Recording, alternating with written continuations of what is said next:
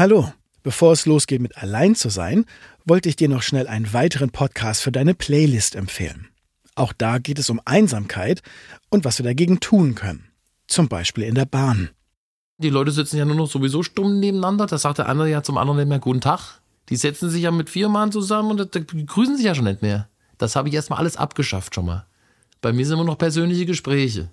Da fange ich mit einem an, schwätzt über den Urlaub irgendwas, komme ich nach einer halben Stunde wieder zurück. Auf einmal ist ein Gespräch unter vier Leuten. Weil du die verbunden hast mit Weil die habe ich verbunden. Das ist der Zugbegleiter Peter Hohmann. Er hat es sich zur Aufgabe gemacht, seine Fahrgäste wieder ins Gespräch zu bringen. Warum er das macht und was wir davon lernen können, das erfährst du in der Folge Der Schaffner aus meinem Podcast Der Klang des Dienens. Den Link zur Folge findest du in den Show Notes. Und jetzt viel Spaß mit Allein zu sein.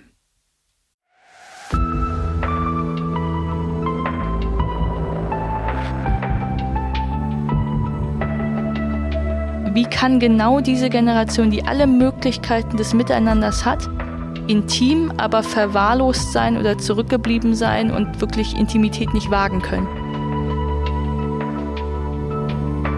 Ich habe mich auch selbst sabotiert im Grunde, ja, in Beziehungen und wollte das auch mir selber gar nicht eingestehen, weil dann musst du dir ja auch diese Einsamkeit und diesen Schmerz wirklich zugestehen und den auch aushalten.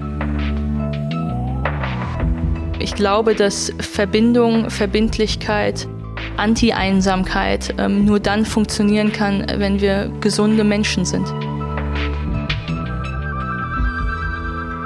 Hallo zu Allein zu sein, dem Podcast über Einsamkeit und Technologie. Ich bin Jara Hoffmann, Journalistin. Und ich bin Diana Kinnert, Politikerin und Unternehmerin. Einsamkeit ist ein Riesenthema eins, das nicht unbedingt auf den Tisch kommt, wenn man sich mit Leuten unterhält. Wir reden über so intime Dinge, über Sexpraktiken, Menstruation, es gibt Bestseller über die Darmfunktion, aber Einsamkeit ist noch immer ein Tabu. Dabei macht das die Sache ja noch schlimmer. Und gerade jetzt in Zeiten von Pandemie und Lockdown betrifft sie so viele von uns. Auch deshalb sind Diana und ich sehr froh, dass Google die Bedeutung von Einsamkeit erkennt und die Möglichkeit ergriffen hat, diesen Podcast zu unterstützen. Heute wollen wir euch zuallererst uns vorstellen. Wir wollen darüber reden, wieso sich vor allen Dingen Diana, die 29 ist, auf so vielen Ebenen schon so lange mit Einsamkeit beschäftigt, was unsere Erfahrungen mit Einsamkeit sind und was euch hier in insgesamt neun Folgen erwartet. Und so viel ist klar, wer bei diesem Thema schon ein festes Bild im Kopf hat und Eindeutigkeit erwartet, der wird sich noch wundern. Denn es ist eine Sache, die bis zuletzt voller Rätsel und Geheimnisse bleibt. Viel Spaß bei Allein zu sein. Ich merke ehrlich gesagt selbst, dass es für mich gar nicht so leicht ist.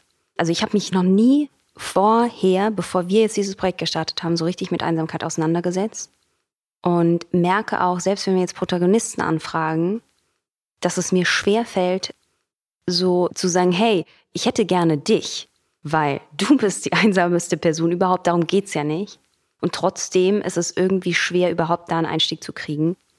Ich kann nur für mich sprechen, aber kannst du mir vielleicht sagen, warum das auch auf eine Gesellschaft, auf unsere Gesellschaft übertragen, immer noch so schwer ist, über Einsamkeit zu sprechen? Ich denke, es hat damit zu tun, dass wir eine durch und durch kapitalistische Konsumgesellschaft sind. Und das bedeutet, dass es bei uns um, um Fitness geht, um Athletik, um Schönheit, um Glanz und Glätte. Wir sehen es bei unseren Smartphones, dass die Ecken schon abgerundet sind. Also das ist all das, was das Begehrliche, das Begehrenswerte, das Attraktive, das Sympathische, das Gesellschaftsfähige in unserer Gesellschaft ist. Und Einsamkeit steht bei dieser Skala auf der ganz anderen Seite.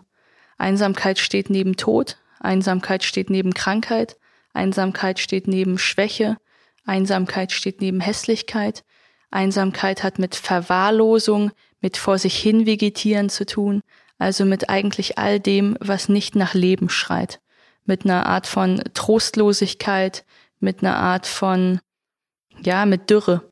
Und ich glaube, dass das natürlich ähm, bedeutet, insofern, dass ich einen Menschen mit dem Thema einsam brandmarke oder ihn auf seine Einsamkeit anspreche, konfrontiere ich ihn mit etwas, was nach sozialem Versagen klingt. Und insofern ist es, glaube ich, ähm, ein extrem schambehaftetes Thema in unserer Gesellschaft. Und trotzdem kannst du es ja auch nicht wegdrücken. Ne? Also nur weil man es damit assoziiert, ist das Thema ja auch nicht weg. Und eigentlich, finde ich, ist so der erste Gedanke, okay, wir sind in so einer modernen Gesellschaft. Es ist viel leichter, auch anonym, sag ich mal, übers Internet sich auszutauschen, da irgendwie Gleichgesinnte zu finden, einfach mal drüber zu sprechen oder vielleicht zu spüren. Und wahrscheinlich reicht das auch manchmal schon, zu wissen, ich bin damit nicht alleine. Ist das aber nur ein Trugschluss zu glauben, dass Digitalität quasi wieder zusammenbringt und Einsamkeit auch in irgendeiner Form vielleicht bekämpfen kann? Ich glaube, dass der Einfluss der Digitalität auf Einsamkeit sehr paradox ist. Das geben auch deutsche und sehr viele internationale Studien her. Das Internet ist natürlich ein totaler Himmel für das anonyme Zusammenkommen von schambehafteten Themen. Ähm, bei gutefrage.de oder welche Plattformen das auch immer sind, kann ich nach Krankheitssymptomen googeln, kann ich nach Fetischen googeln. Ähm, ich kann mich im Internet, auch im Dark Web ausleben, wie ich möchte. Und das bedeutet natürlich, dass im Internet Platz für so ein Thema ist. Gleichzeitig ist natürlich das Internet mit Abziehbild des Kapitalistischen. Das heißt, eine, eine Idylle der Instagram-Pastellfarben. Und insofern weiß man auch nicht, was da wirklich echt ist. Ich denke, eine wichtige Komponente, wenn wir über das Thema Einsamkeit sprechen, ist die Qualität von Bindung. Einsam ist nicht der, ist nicht automatisch der, der ein glückliches Einsiedlerleben führt. Aber einsam kann sehr wohl die Person sein, die in einem absolut geselligen äh, Drogenrausch immer von Geliebten umgeben ist. Das heißt, es hat etwas mit der Qualität und ähm, ja der Intensität von Bindung und Verbindlichkeit zu tun. Und nur weil wir im Internet ein riesiges soziales Netzwerk sind, heißt das noch lange nicht, dass wir auch wirklich Gemeinschaft sind. Gleichzeitig, und das ist etwas, was du ja auch angesprochen hast, sind wir eine moderne Gesellschaft und mit gerade einer jüngeren Generation kehrt sich auch dieses triumphale, heroische Bild von Führung um. Das heißt, es ist nicht mehr der total starke, allwissende, ähm, Unbesiegbare, der große Held der Gesellschaft, sondern gerade der, und man sieht es an vielen Fernsehserien übrigens, gerade der, der zweifelt, gerade der, der auch mal strauchelt, gerade der, der, um, der, der Fragen hat, das ist derjenige, mit dem man sich in dieser Gesellschaft mehr identifizieren kann. Und insofern sieht man bei allen jungen Zielgruppen in der Gesellschaft, dass die Themen mentale Gesundheit, Body Positivity, all diese eher weichen Themen, alle eher schambehafteten Themen, gerade in unserer Generation sprechbarer werden. Vielleicht hilft es deswegen auch, dass jetzt hier zum Beispiel bei diesem Thema du darüber sprichst und nicht jemand, der über, der die über 60 ist oder so, ne? Und ähm, was so naheliegen würde, quasi irgendjemand Älteres erklärt uns irgendwas zum Thema Einsamkeit, sondern hier sitzt jemand Junges, eine Person, die sich damit schon länger auseinandersetzt. Wie und wann hast du angefangen, dich damit zu beschäftigen? Ich habe vor ungefähr vier Jahren angefangen, mich mit dem Thema Einsamkeit zu beschäftigen. Ursprünglich aus eben einem politischen, rationalen Grund, weil ich das Thema in Großbritannien bemerkt habe und überlegt habe, ob man das auf deutsche Gesellschaft übersetzen kann. Vor allem mit der Zielgruppe der Hochaltrigen, weil die Menschen immer älter werden, die Alten aber bei digitaler Kommunikation ausgeschlossen sind, teilweise verwitwet oder geschieden sind, Kinder, Enkelkinder längst woanders wohnen.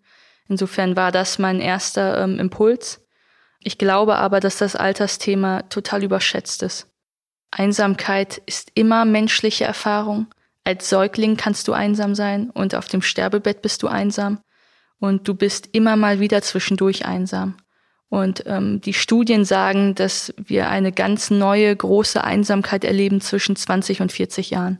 Und insofern ist es überhaupt nichts Überraschendes, dass ich dann zum Thema spreche oder mich das Thema interessiert, sondern es ist eigentlich was total ja, Symptomanisches für unsere, für unsere Alterskohorte. Du hörst ja auch nicht auf, dich damit zu beschäftigen. Bei uns zu Hause läuft im Moment permanent eine Einsamkeitsplaylist. also kleine Inspiration, um ins Thema zu kommen. Du schreibst ja auch gerade ein Buch zum Thema Einsamkeit. Es wird heißen Die neue Einsamkeit. Und darin geht es ja auch genau auch darum, mit einem Schwerpunkt darauf, dass es eben nicht nur die Alten sind. Wie hat aber diese Auseinandersetzung über jetzt auch die letzten Jahre vor allem mit diesem Thema, äh, wie hat die dich geprägt? Was hat das mit dir gemacht? Naja, zunächst einmal hatte ich eben einen sehr rationalen Ansatz, dass ich gesehen habe, die Leute ziehen von den Dörfern in die Städte für ihre Jobs, die Alten bleiben zurück. was kann man da machen? Das heißt, ich habe mich politisch auseinandergesetzt mit Mehrgenerationenhäusern, mit Nachbarschaftsgenossenschaften, mit Sozialverbänden, wie man alte Menschen miteinander zusammenbringen kann. Also diese sehr eigentlich überschaubaren, durchdachten, ähm, abgeschlossenen Maßnahmen. Und dann habe ich mich mit der Wissenschaft auseinandergesetzt, die allerdings was ganz anderes ähm, als Befund hatte, nämlich dass vor allem die junge, mobile, digitalisierte, kapitalistische Generation und Gesellschaft extrem von Einsamkeit betroffen ist. Und da hat sich für mich eben ein großes Rätsel aufgetan. Und das Rätsel war, wie kann vor allem die Alterskohorte zwischen 20 und 40 Jahren die mobiler ist denn je, die globalisierter ist denn je, die alle Englisch sprechen können, die in den sozialen Netzwerken mindestens 500.000 Freunde haben. Wie kann genau diese Generation einsam sein? Wie kann diese Generation einsam sein, die in den Metropolen lebt, wo du ein Überangebot an kulturellen und sozialen Möglichkeiten hast, wo du im Club, wenn jetzt nicht Pandemie wäre, jeden Tag neue Leute kennenlernst, wo du per Tinder, Bumble, Grinder, was auch immer irgendwie einen Geliebten dir eigentlich buchen kannst wie kann genau diese Generation, die alle Möglichkeiten des Miteinanders hat, intim, aber verwahrlost sein oder zurückgeblieben sein und wirklich Intimität nicht wagen können. Und das war für mich ein großes Rätsel. Und dann habe ich viel zu dem Thema geforscht, viele Interviews geführt und am Ende dieser Reise, die jetzt ehrlich gesagt natürlich auch noch nicht am Ende ist, festgestellt, dass das natürlich viel auch mit meinem eigenen Leben zu tun hat. Ich glaube, dass so eine Reise wahrscheinlich auch nie am Ende sein kann, oder? Weil sich ja immer wieder so neue Türen dann auf auftun einfach. Du hast gerade gesagt, dass es viel auch mit dir persönlich zu tun hat. Kannst du sagen, wann du dich in deiner Vergangenheit am einsamsten gefühlt hast? Ich weiß, dass ich als Kind viel alleine gespielt habe, aber das habe ich nie als etwas Negatives wahrgenommen. Ich habe in meinem Alleinsein als Kind totale Kraftquelle gefunden, war total inspiriert, habe mich mit mir selber beschäftigt und habe das sehr genossen obwohl das die Zeit war, wo ich wahrscheinlich am wenigsten soziale Kontakte hatte. Und tatsächlich habe ich gemerkt, dass ich in den letzten zwei, drei, vier Jahren vermutlich am einsamsten war in meinem ganzen Leben.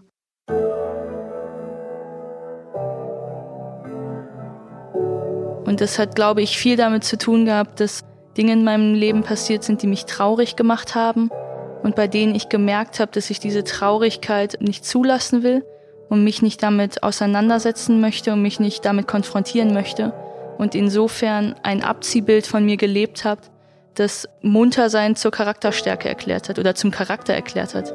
Ich habe in den letzten vier Jahren mich allen Menschen, denen ich eigentlich begegnet bin, als einen sehr munteren, abenteuerlustigen, ja, optimistischen, extrem glücklichen, übersteigert glücklichen Menschen verkauft. Und ähm, in genau diesen Jahren war ich am geselligsten habe extrem viel ja, Unterhaltung und Ausgang konsumiert und war in extrem vielen ja auch nahen Beziehungen irgendwie. Aber ich habe gemerkt, dass das Beziehungen waren oder ein Miteinander war, in dem ich selbst gar nicht anwesend war. Und insofern war ich zwar umgeben von tausend Menschen und habe mich aber, glaube ich, selber am meisten vermisst. Ich finde das, also ich das eine total äh, krasse Aussage, glaube aber, dass das ganz, ganz vielen so geht. Also du hast so viele Sachen gesagt, mit denen ich selber jetzt irgendwie sowas anfangen kann. Bei mir war das als Kind auch so. Und ich dachte in dem Moment, in dem du gesprochen hast, so, wieso ist das so? Weißt du, wieso können wir als Kinder, ich bin auch äh, quasi, also ich habe noch zwei Halbschwestern, aber ich bin allein aufgewachsen und konnte mein Leben lang eigentlich total gut alleine sein. Aber wieso ist es so, dass man das als Kind total gut kann und überhaupt nicht Einsamkeit überhaupt nichts Negatives ist. Aber irgendwann durch die Gesellschaft und durch die, weiß ich nicht, durch die Findungsphase vielleicht mit Freunde finden und so weiter, die Abnabelung von der Familie, ich weiß es nicht durch was, vielleicht kannst du das gleich sagen, aber wieso ist das so, dass man auf einmal Einsamkeit ganz anders wahrnimmt und vielleicht sogar auch als Bedrohung? Ich bin überzeugt davon, dass wir biologisch Sozialwesen sind, dass wir uns immer nach menschlicher Nähe, nach menschlichem Austausch, nach auch Abreibung und Abstoßung sehen und dass das mit dazugehört. Allerdings kann diese Zusammenkunft ja nur funktionieren, wenn ich ein herausgebildeter Charakter bin. Und als Kind bist du das, da bist du du selbst. Jesus hat ja gesagt, wenn wir in den Himmel wollen, sollen wir wieder Kinder sein. Also du, du, du kümmerst dich nicht um alles um dich herum, du bemerkst deine Defizite nicht, du lebst aus dir heraus. Du gibst deinem Leben Sinn, weil du deinem Leben irgendwie ähm, Ausgang verschaffst. Das heißt, du lebst genau das, was du bist. Und ähm, später verkümmert das, glaube ich. Und es verkümmert ist, weil du dich vergleichst und weil du auf einer Vergleichsskala überlegst, was von meinem Charakter ist ansehnlich in diesem Ausstellungsraum und was nicht. Und ich glaube, dass da dieser große, dieses große Paradoxe ist. Ich kann nur in eine intime, gesunde Beziehung mit wem auch immer eintreten, wenn ich wirklich da bin. Wenn ich aber nicht da bin, wenn ich dienlich bin, wenn ich dir hinterherlaufe, wenn ich dir was vormache, dann kann es ja auch keine aufrichtige Beziehung sein. Und ich glaube, dass das etwas ist, woran unsere Generation, vor allem die jüngere Generation, extrem krankt. Wir sehnen uns sehr natürlich nach Verbindung und dann versuchen wir sie auf Teufel komm raus zu inszenieren und zu kriegen und bemerken gar nicht, dass es erst dann möglich ist, wenn wir ganz starke Ich sind. Es kommt ja auch immer aus einem Mangel heraus. Ne? Also du gehst ja nicht was genau so ein, wie du sagst, dass du es auf Biegen und Brechen irgendwie versuchst oder quasi sehr offensiv damit rausgehst, wenn du nicht selber in dir irgendwie einen Mangel spürst. Ich finde wichtig, wenn es um eine andere Person geht, mit der du jetzt zusammen bist, dass man sagen kann, ja, wir sind zu zweit. Und zu zweit bedeutet aber, da ist eine Person und da ist die zweite Person. Und wenn beide aber nur irgendwie ein Sechzehntel ihrer selbst sind, beide verkümmert sind, beide Angst haben, beide klammern, dann ist da nicht zu, da ist da nicht zu zweit, da ist da ja noch nicht mal ein Achtel oder gerade ein Achtel vielleicht da. So, das heißt, ich glaube, die große Grundvoraussetzung für Intimität, für Beziehung, für jede Art von Verbindung muss sein, dass du dir deiner selbst bewusst bist und dein eigenes Ich stark herausgebildet hast oder dich traust, dich da zu konfrontieren. Und ich weiß aus meiner Vergangenheit, dass ich das jahrelang nicht konnte. Ich habe jahrelang versucht zu kompensieren. Ich habe jahrelang versucht zu inszenieren, dass ich nicht bindungsflüchtig bin, indem ich ausgestellt habe, dass ich doch gerade in Beziehungen bin. Ich habe jahrelang ähm, mir selber vorgemacht, dass ich eben nicht einsam bin, weil ich die ganze Zeit mit so vielen Leuten um mich herum zu tun hatte. Und gerade dann aber ist ja auch der nächste Schritt, also sich das einzugestehen, weißt du, ist ja so unglaublich schmerzhaft. Und ich glaube auch deswegen machen es viele ganze. Ich habe das auch eine ganze Weile gemacht. Ich habe mich auch selbst sabotiert im Grunde, ja, in Beziehungen.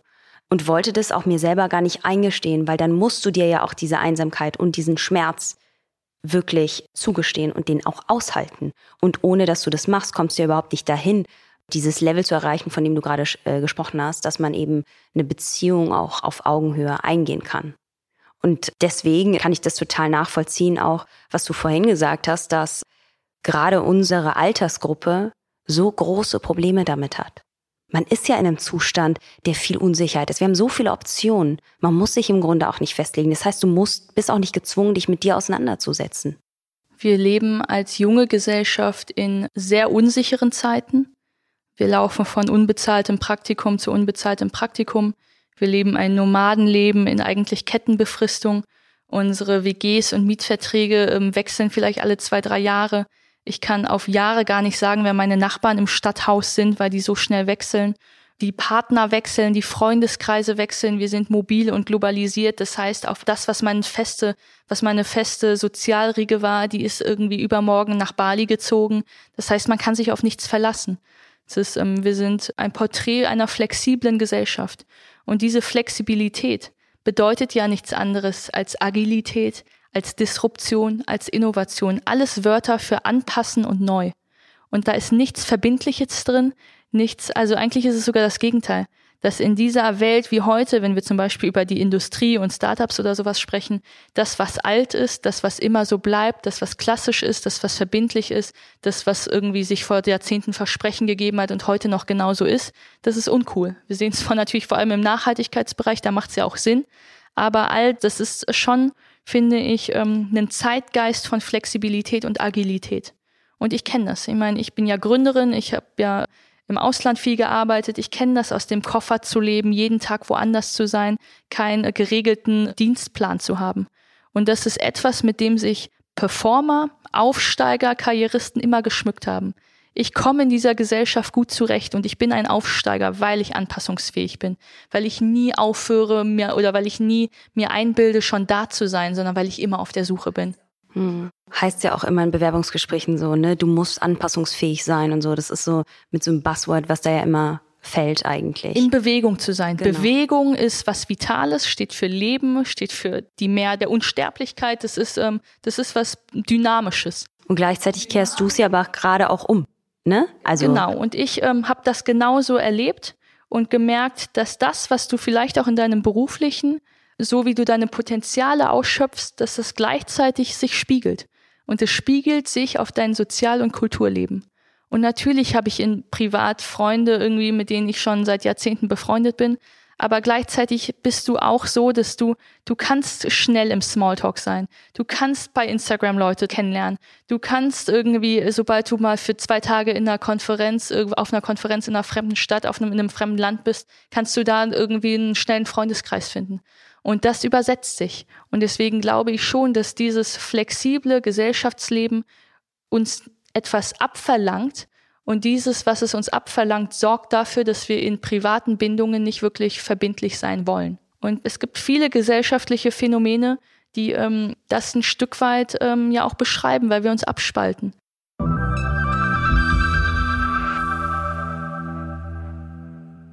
Ich finde, wir merken jetzt an dieser Stelle hier gerade schon, dass das in so viele verschiedene Bereiche dringt und vor allem auch gerade, was wir angesprochen haben, die Bindungen in unserer Zeit, ist jetzt ehrlich gesagt für mich, äh, bevor ich mich mit dem Thema auseinandergesetzt habe, war das nicht die erste Sache, die ich mit dem Begriff Einsamkeit verbunden hätte. Es gibt aber noch ganz andere Begriffe, ganz andere Themenfelder und deswegen würde ich dir mal ganz gerne kurz vier Begriffe geben und du musst mir immer so deine erste Assoziation dazu sagen. Das hat den Hintergrund, dass ich einfach glaube, wir müssen hier mal aufzeigen, in der Kürze der Zeit, wie bereit es eigentlich ist. Und dass wir eben genau mit dem brechen, dass man immer nur das eine Bild von Einsamkeit hat. So, erster Begriff, Hund. Ich hatte nie einen Hund. Vielleicht werde ich bald mal einen Hund haben. In der neumodernen Gesellschaft steigt die Zahl derer, die einen Hund sich anschaffen. Das Haustier ist ein treuer Begleiter. Ich glaube, und damit habe ich mich beschäftigt, dass das Haustier mit auch Kompensation sein kann. Also ich traue mir einen Menschen als Partner nicht zu, weil ich den für unberechenbar halte und weil er mich auch verlassen kann. Und insofern schaffe ich mir ein Haustier an. Und es gibt eine Studie, die ist, glaube ich, schon ein paar Jahre alt. Ich weiß nicht genau, in welchem Land sie ähm, durchgeführt wurde. Da geht es darum, dass die Haustiernamen oder die Hundenamen sich vermenschlicht haben. Also während Hunde vor 10, 20 Jahren noch Rex und Bello und Blackie hießen, heißen sie heute Lisa, Paul und Samuel also haben sehr menschliche Namen. Und dieses Phänomen untersucht die Sprachforschung und tendiert dazu, die These aufzustellen, dass Menschen sich Tiere anschaffen, um menschliche Beziehungen zu kompensieren. Scheidung. Ja, das ist ein gutes äh, Stichwort, weil wir in ähm, einer derart fragmentierten, brüchigen Gesellschaft heutzutage leben, wo die goldene Hochzeit nicht mehr für alle Alltagsrealität ist, sondern die Zahl der Scheidungen nimmt extrem zu. Ich habe mich mit dem Thema ähm, Scheidung als Lebensphase ähm, oder ja als Lebensmomentum beschäftigt und was das mit Einsamkeit zu tun hat. Tatsächlich steigt die Zahl derer, die nach einer Scheidung sich einsam fühlen, extrem an.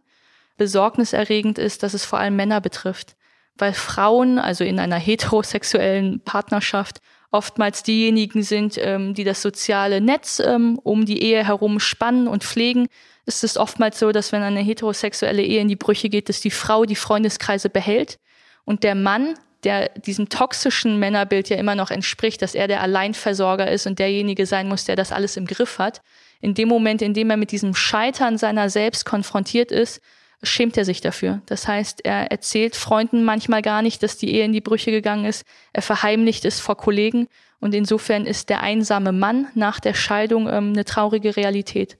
Und das spiegelt sich insoweit wieder, dass zwischen 2007 und 2017 die Zahl der Ordnungsamtsbestattungen bei Männern sich verdoppelt hat. Also der Beerdigungen, bei denen bei einem alleinstehenden Mann niemand mehr übrig ist, der diese Beerdigung mit ihm durchführt. Das heißt, das Ordnungsamt muss es unternehmen. Ein Begriff, der jetzt nicht unbedingt so nahe scheint, aber den ich doch ganz spannend finde in diesem Zusammenhang, ist äh, Sex. Finde ich total ähm, nahestehend weil wir ja oftmals darüber sprechen, dass Sex etwas anderes ist als Emotion. Das heißt, ich kann in dieser, vor allem in den Großstädten, in unserer Altersgeneration, Sex ohne Ende haben, ähm, muss dafür aber gar nicht in einer intimen Beziehung sein. Und ähm, das ist erstmal eine sexuelle äh, Freiheit, die wir gewonnen haben und die wahrscheinlich die meisten von uns als sehr positiv bewerten. Das wird dann zum Problem, wenn es sich um eine Abspaltung handelt und bin ja mit sehr vielen ähm, Sexarbeiterinnen auch gut befreundet und habe da schon viele Gespräche geführt. Und ich erinnere mich an ein Gespräch mit einer Domina, die ich fragte, ob sich im Laufe ihrer Arbeitszeit, und die hatte schon 20 Jahre in dem Beruf gearbeitet, ob sich da etwas verändert hat. Und sie hatte tatsächlich mir etwas erzählt, dass sie gesagt hatte, die geforderten Fetische werden immer perverser. Hundekostüme, Alien-Rollenspiele, also es wird immer abstruser und verrückter und perverser. Aber beim wirklichen Geschlechtsverkehr oder wenn sie halt Geschlechtsverkehr mit ihren Kunden hat, schauen sie ihr nicht mehr in die Augen. Und das war für mich mit so ein Momentum, wo ich gemerkt habe, okay, krass, vielleicht ist die gleiche Sehnsucht nach Intimität da, aber ich erlebe sie nicht mehr, indem ich dir die Wahrheit sage oder indem ich dich auf einen Kaffee einlade oder indem ich mit dir schlafe und dir dabei in die Augen gucken kann, sondern ich spalte sie ab, indem ich auf irgendwelchen KitKat-Orgienpartys alles von mir rausgebe, aber rauschhaft und ähm, ja, Sex und Intimität so erlebe, aber es eigentlich nicht rückgekoppelt ist zu meiner emotionalen Verbundenheit. Das heißt eher halt wie so eine Droge. Ja? Es ist Konsum. Ich habe in meinem Buch geschrieben, dass es ein Begriffspaar gibt und das Begriffspaar, das Gegenpaar ist Intimität auf der einen Seite und Konsum auf der anderen Seite.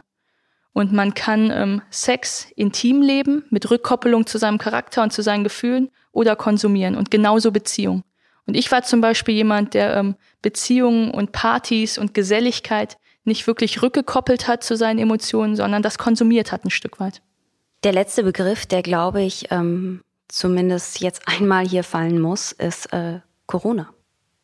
Ich habe mich mit dem Thema Einsamkeit lange vor Corona schon beschäftigt. Ich weiß, dass Corona, vor allem diese Shutdown, Lockdown, Light-Lockdown-Phasen für viele Alleinstehende, für viele junge Menschen, ähm, die in WG-Zimmern leben, die ohne Familie in einer Studentenstadt leben, für die natürlich eine große Einsamkeitskrise mit sich gebracht hat. Viele Singles vor allem ich glaube, dass politische Maßnahmen von Ausgangsbeschränkungen natürlich und Kontaktvermeidung sinnvoll waren, aber dass man zu wenig darauf geachtet hat, dass der, ich glaube, dass der durchschnittliche Abgeordnete immer gesagt hat, bleib in deinem Haushalt und damit seine sechsköpfige Familie meinte und gar nicht gemerkt hat, es könnte was mit Einsamkeit zu tun haben.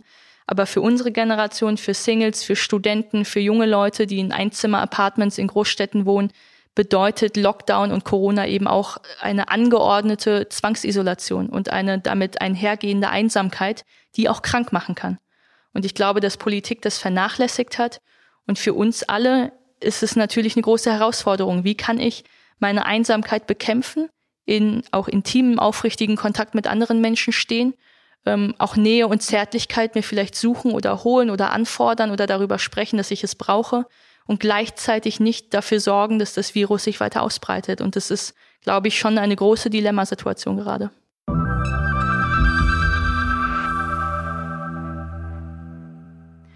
Ich finde, dass man jetzt in diesem Jahr natürlich auch zum allerersten Mal merkt, wie gerade die Politik da auch so ein bisschen mit hadert. Ne? Also was, äh, inwieweit schränken wir ein zum Schutze und inwieweit schränken wir eben nicht ein. Wir haben gerade aber viel darüber gesprochen, dass es schon noch was ganz Persönliches ist, ne? Also eine persönliche Entscheidung und eine persönliche durch die Vielfalt und Kompensation und all die Möglichkeiten, die wir so haben, Einsamkeit von uns abzuspalten. Würdest du aber auch sagen, es ist eine Aufgabe der Politik, Einsamkeit aufzunehmen und anzugehen? Ich glaube, dass ähm, die Politik an einem sehr problematischen Punkt ist, nämlich an einem Punkt ist, in dem sie quasi in jetziger Form erfunden wurde und entwickelt wurde in einem Industriezeitalter.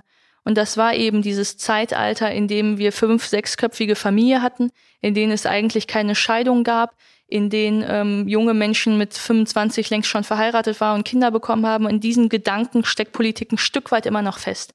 Und was ich noch viel schlimmer finde in Anbetracht des Einsamkeitsthemas, dass Politik, die aus einem Industriezeitalter kommt, genau danach auch priorisiert. Das heißt, im Industriezeitalter stand im Fokus Lohnerwerb, das heißt physische Arbeitstätigkeit, im Kohle, in, in der Kohleindustrie zu arbeiten, solche Dinge. Und das bedeutet, ähm, und ich beschäftige mich ja eben sehr viel auch mit Hochaltrigen und den Alten und Einsamkeit. Die Alten sagen, auch wenn sie nicht einsam sind, dass sie das Gefühl haben, sie sind in der Gesellschaft unerwünscht. Und ähm, das hat auch was damit zu tun, dass sobald du aus deiner Erwerbszeit raus bist, für die Gesellschaft nicht mehr brauchbar bist. Und insofern hatten wir auch einen Gesundheitsbegriff aus dieser Industriezeit, in der Politik gesagt hat, wenn du ein gebrochenes Bein hast, dann kümmere ich mich darum, damit kannst du nämlich wieder weiter im, im Kohlewerk arbeiten. Wenn du aber nur Depression hast, dann reiß dich doch zusammen und arbeite weiter im Kohlewerk. Das heißt, wir kommen aus einer Fahrtabhängigkeit der Geschichte, in der Politik immer nur auf physische Gesundheit geguckt hat. Und genau an dem Punkt steigt jetzt Einsamkeit an. Wir sind Dienstleistungsgesellschaft, wir sind eine beschleunigte Gesellschaft, wir sind eine unübersichtliche Gesellschaft, wir sind eine komplexe Gesellschaft.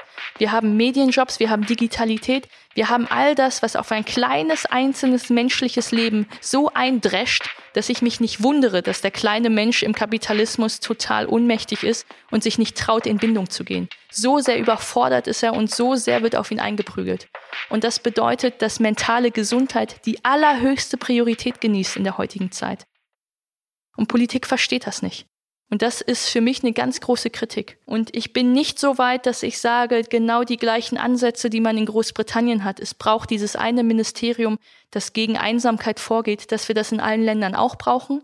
Ich bin auch nicht der Meinung, dass der Staat dir vordeklinieren kann, mit wem du in intime Bindung zu gehen hast und mit wem nicht. Ich komme ja aus einem bürgerlich-konservativen Spektrum, das heißt, ich bin ganz grundsätzlich der Haltung, der Staat sollte sich nicht zu viel ins Privatleben einmischen, aber der Staat muss, damit er sowas wie Gesundheitspolitik, Sozialpolitik, Wirtschaftspolitik rahmen kann, muss er genau eine Sensibilität dafür haben, dass Einsamkeit ein extremer Stressfaktor ist, der sich auf mentale Gesundheit niederschlägt, die am Ende viel mit physischer Gesundheit zu tun hat. Und am Ende hat es sehr viele soziale, kulturelle, wirtschaftliche und extreme politische, demokratische Schlussfolgerungen und Konsequenzen. Wenn ich in meinem Solidarwesen zersplittere und mich mit niemandem verbunden und zugehörig fühle, dann gibt es Demokratie und Politik nicht. Insofern hat Politik zu interessieren, ob sich Menschen als Gemeinwesen zugehörig fühlen oder nicht. Denn ansonsten haben wir eine große Krise des Politischen, des Öffentlichen, des Allgemeinen, weil es das Allgemeine nicht mehr gibt, sondern weil es nur kleine Individuen gibt. Und ich glaube, das wird jetzt zum ersten Mal so sichtbar, ne? Durch dieses Jahr. Also die Aufgabe oder auch, ich glaube, das wird der Politik auch zum ersten Mal so bewusst, weißt du? Zumindest ist das, ist das so mein Gefühl, wenn man mal überlegt, jetzt die Weihnachtszeit, ne, wie versucht man da wieder Lockerungen reinzubringen, damit Familien zusammen sein können, weil zum ersten Mal bewusst ist, dass Weihnachten so genau die Sache ist, in der man nicht einsam sein sollte. Weihnachten ist es, und ich meine, das ist mit ein Grund, warum wir diese Podcast-Serie jetzt in, in dieser Adventszeit starten ist das Zuhause von Geborgenheit, von Zärtlichkeit, von Ruhe, von Entschleunigung, von Besinnlichkeit, der, der Anti, die Antipode eigentlich zum Kapitalismus, ähm, zum, zum schnellen, termingesteuerten, getriebenen Jahr. Und dass das, dass wir in dieser Ruhe ganz extrem merken, dass das mit Corona jetzt nicht mehr einhergehen kann, so wie wir es uns wünschen, ist eine Chance, sich mit dem Thema zu beschäftigen und ist vor allen Dingen hoffentlich eine Chance, nicht nur von der christlichen sechsköpfigen Familie auszugehen, sondern zu sagen, wie ist Weihnachten jedes Jahr oder wie ist Ostern oder wie ist auch Ramadan und irgendwie andere Feiertage für andere Religionen. Wie funktionieren all diese Antipoden des Kapitalismus jedes Jahr?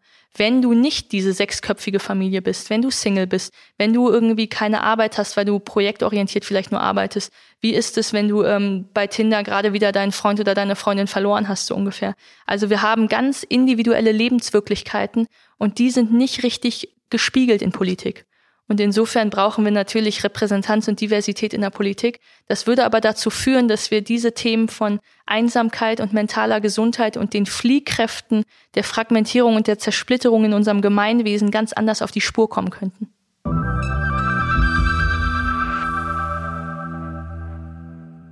Ich glaube, dass das natürlich eine Sache ist, die jetzt in diesem Jahr voll vielen Menschen nochmal anders bewusst wird. Und gerade durch diese Lockdown-Phasen, auf die wir jetzt ja zumindest die meisten Leute im zweiten Moment wen noch viel weniger Lust haben als im ersten.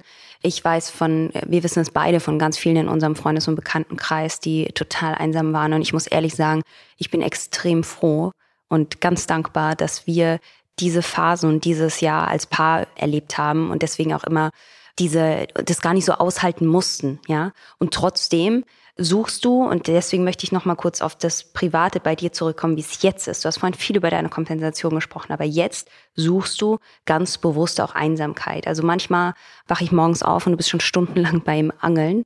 Das ist eine andere Art der Einsamkeit, die du aber sehr bewusst suchst. Wie fühlt sich Einsamkeit für dich heute an? Wir müssen uns in diesem Podcast sehr damit auseinandersetzen, was verschiedene Menschen unter Einsamkeit verstehen. Es gibt Zwangsisolation, die objektiv bemessbar ist. Jemand ist isoliert und nicht mit anderen in Kontakt. Es gibt das sehr subjektive Gefühl und Leiden von ich fühle mich einsam. Das, was ich mir als sozialen Austausch wünsche, dem werde ich nicht gerecht. Das heißt, ich vermisse etwas. Es gibt ähm, ein Alleinsein, das sehr natürlich und fruchtbar sein kann, weil man sich mit sich selber beschäftigt und in sich ähm, sucht und sich Fragen stellt und nach Antworten sucht. Und das ist, und ich habe das am Anfang schon mal gesagt, ähm, ich glaube, dass Verbindung, Verbindlichkeit, Anti-Einsamkeit ähm, nur dann funktionieren kann, wenn wir gesunde Menschen sind. Und insofern ähm, bemühe ich mich darum, ein gesunder Mensch zu sein und zu bleiben. Und das hat bei mir viel damit zu tun, dass ich mich eben versuche, mit mir selber zu konfrontieren. Und das kann ich gut in der Natur, das kann ich gut beim Angeln eben. Ich bin nicht der Mensch, der zu Hause ähm, meditiert. Ich bin nicht der Mensch, der in Berlin Mitte ähm, Yoga macht. Ich bin nicht der Mensch, der im Gottesdienst Einkehr findet, sondern ich kenne aus meiner Kindheit mit meinem Papa in Gummistiefeln im Bach zu stehen, die Kälte des Wassers zu spüren, die Fließrichtung zu bemerken und mich als Teil eines Ökosystems zu fühlen. Und das lehrt mich eine Art von Demut und das ähm, führt mich an an die Enden meiner selbst so ein Stück weit. Und ähm, das sind schöne Momente. Und ich merke, dass diese, dass, dass ich mich nach so einer Art von Alleinsein ähm, oft auch sehne und dass sie mir sehr viel gibt. Was waren denn deine größten Erkenntnisse in der Auseinandersetzung mit dem Thema in den vergangenen Monaten, weil wir ja schon auch oft drüber gesprochen haben? Also ich glaube, meine allergrößte Erkenntnis ist, dass ich mich vorher nicht wirklich mit Einsamkeit auseinandergesetzt habe. Und das finde ich eigentlich erschreckend, weil es natürlich ein Thema ist, was auch mich irgendwie betrifft. Und ich habe angefangen darüber nachzudenken, wann ich mich einsam fühle, also auch jetzt noch. Und dann habe ich gemerkt, dass es ist auch immer noch, ähm, das rührt, ne, also je mehr man dann darüber nachdenkt, desto mehr kommt man dann auf irgendwie Gründe und, und, und Wurzeln und so. Und bei mir rührt das schon auch so von der Kindheit, aber ich merke, dass ich mich noch immer einsam fühle, wenn ich mich ähm, zum Beispiel zurückgewiesen fühle oder nicht Teil, nicht als Teil irgendwo fühle oder so, ja. Und dass ich dann so ein bisschen wie so gelähmt bin. Und das finde ich eigentlich krass, weil ich würde mich jetzt nicht als einsamen Menschen bezeichnen, und ich habe auch nicht so depressive Phasen oder sowas. Und ich genieße auch alleine zu sein, was ja eine Unterscheidung ist für mich. Aber ich merke schon, dass dieses Urgefühl von einsam, mir bleibt die Luft weg, ich fühle mich irgendwie nicht dazugehörig und so, dass es schon immer noch irgendwie ein Thema ist. Und das hätte ich nicht gedacht. Und dafür musste ich erstmal viel mich mit dem Thema auseinandersetzen und vor allem auch ganz, ganz ehrlich zu mir selbst sein. Es gibt in der Medizingeschichte, ich glaube aus den 60er Jahren, ein Experiment, bei dem eine Person unter Laborbedingungen im Prinzip in die Röhre geschickt wurde und mit einem Computer verbunden war. Und dieser Person wurde gesagt, gleich kommt eine andere Person, die sitzt in der Röhre nebendran und ihr habt beide ein Männchen auf diesem digitalen Bildschirm und müsst euch den Ball hin und her werfen. Und die Person wird also in die Röhre geschickt und sieht schon ihr Männchen mit dem Ball auf seinem Bildschirm zum Spielen. Und ähm, dann wird gesagt, dass da gerade noch ein technischer Fehler ist und ähm, das Spiel jetzt noch nicht losgeht. Und dann wurden die Gehirnströme der Person gemessen. Und die waren, ich sage jetzt mal, vergleichsweise neutral. Also die Person ist einsam, ist alleine, alle anderen sind abwesend, das Spiel geht noch nicht los, aber es gibt noch keine bemerkenswerten Ausschläge. Dann kommt natürlich keine wirkliche natürliche andere Person, sondern das ist alles computersimuliert, taucht das zweite Männchen auf das zweite Männchen spielt dann mit der Laborperson. Die werfen sich den Ball hin und her auf diesem Computerspiel. Man sieht einen kleinen Ausschlag von Fröhlichkeit, ähm, weil die Person jetzt endlich einen Spielpartner hat. Und dann passiert Folgendes, und das ist das wirkliche Experiment. Dann kommt computersimuliert eine dritte Person und auf einmal spielen die sich den Ball zu dritt zu. Der Ausschlag bleibt ähnlich gleich. Es ist immer noch Spiel, ich bin immer noch im Sozialwesen. Und dann passiert Folgendes. Die zwei Computermännchen werfen sich den Ball zu und lassen die echte Person aber aus. Und auf einmal merkt man, dass vor allem im Schmerzzentrum des Gehirns große Ausschläge sind. Das heißt, auf einmal ist es nicht das klassische Einsamkeitsgefühl, ich bin alleine, alle sind noch nicht da, abwesend, sondern auf einmal ist es das ganz aggressive Gefühl von Ablehnung und ausgeschlossen werden. Und ähm, das reagiert im Schmerzzentrum des Gehirns. Ich finde das total krass, weil ähm, das eben auch so meine größte bislang, jetzt größte Erkenntnis in dem Fall ist und ich aber glaube, dass da natürlich noch ganz, ganz viel kommt. Ich bin ja erst am Anfang bei diesem Thema. Ähm, und gleichzeitig ist es aber eine Sache, von der ich fest überzeugt bin, dass sie nicht nur mich betrifft, sondern ganz viele Leute. Weil wie oft ist es zum Beispiel so, dass wir irgendwo nicht dabei sind oder nicht eingeladen sind oder, keine Ahnung, Freunde auf einmal, man stellt Freunde Freunden vor und die verstehen sich dann, vielleicht sogar noch besser. Also diesen Moment gibt es ja kann man so übertragen auf ganz, ganz viele Situationen. Und immer wieder bleibt dieses Gefühl, was man, glaube ich, gar nicht zuordnen kann. Und wenn man noch mal größer denkt, der Begriff die Abgehängten, abgehängt sein, bringt das Thema auf einmal auf eine politische Sphäre. Was ist, wenn Rechtspopulisten, wenn Menschen, die verführbar werden gegenüber Menschenhass, eigentlich gar nicht gerne hassen wollen oder gerne in der Bürgerwehr oder bei Pegida mitlaufen wollen, sondern eigentlich das Gefühl haben, ich falle hier aus meinem sozialen Netzwerk raus. Es gibt hier vielleicht in Ostdeutschland irgendwie den Marktplatz nicht mehr.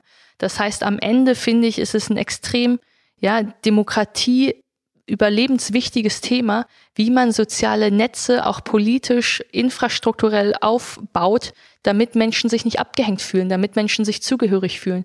Was ist vielleicht eine gemeinsame Vision von Zukunft, wo ich nicht die Angst haben muss, durch Automatisierung wird es meinen Beruf nicht mehr geben und ich bin mit Existenzsorgen beklagt. Und deswegen glaube ich, ist das Thema eins, das wir natürlich gesellschaftlich, postmodern, sehr privat besprechen können. Aber am Ende ist es für mich, ist eine Politik, die auf Soziales setzt, auf ein Miteinander setzt, auf Anti-Einsamkeit setzt, auch vielleicht die größte Chance, ähm, unsere Demokratie zu beschützen. Und das klingt pathetisch, aber ich meine es so. Ja, und das klingt vor allem aber auch total groß und realistisch und komplex. Und genau deswegen ist ja auch dieser Podcast, deswegen machen wir das ja. Ja, kannst du mal ganz kurz nochmal eine Einordnung geben, was wir so die nächsten Folgen, insgesamt sind es ja neun, was wir in den nächsten Folgen so vorhaben, weil es ist ja genauso, wie du sagst, es ist komplex, wir müssen verschiedene Blickwinkel betrachten, wir müssen mit verschiedenen Gruppen irgendwie auch sprechen, um überhaupt mal einen Überblick zu kriegen, warum das so eine Dringlichkeit hat. Naja, wir werden uns diesem sehr vielseitigen Thema von allen ähm, Blickrichtungen ähm, nähern.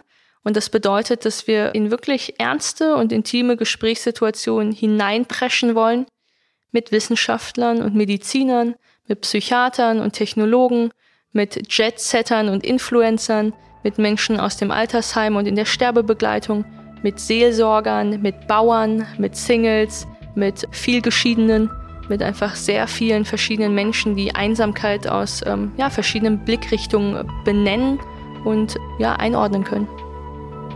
Nächste Woche ist es soweit. Zweiter Adventssonntag, zweite Folge. Mit dem ersten Gast? Mit dem ersten Gast.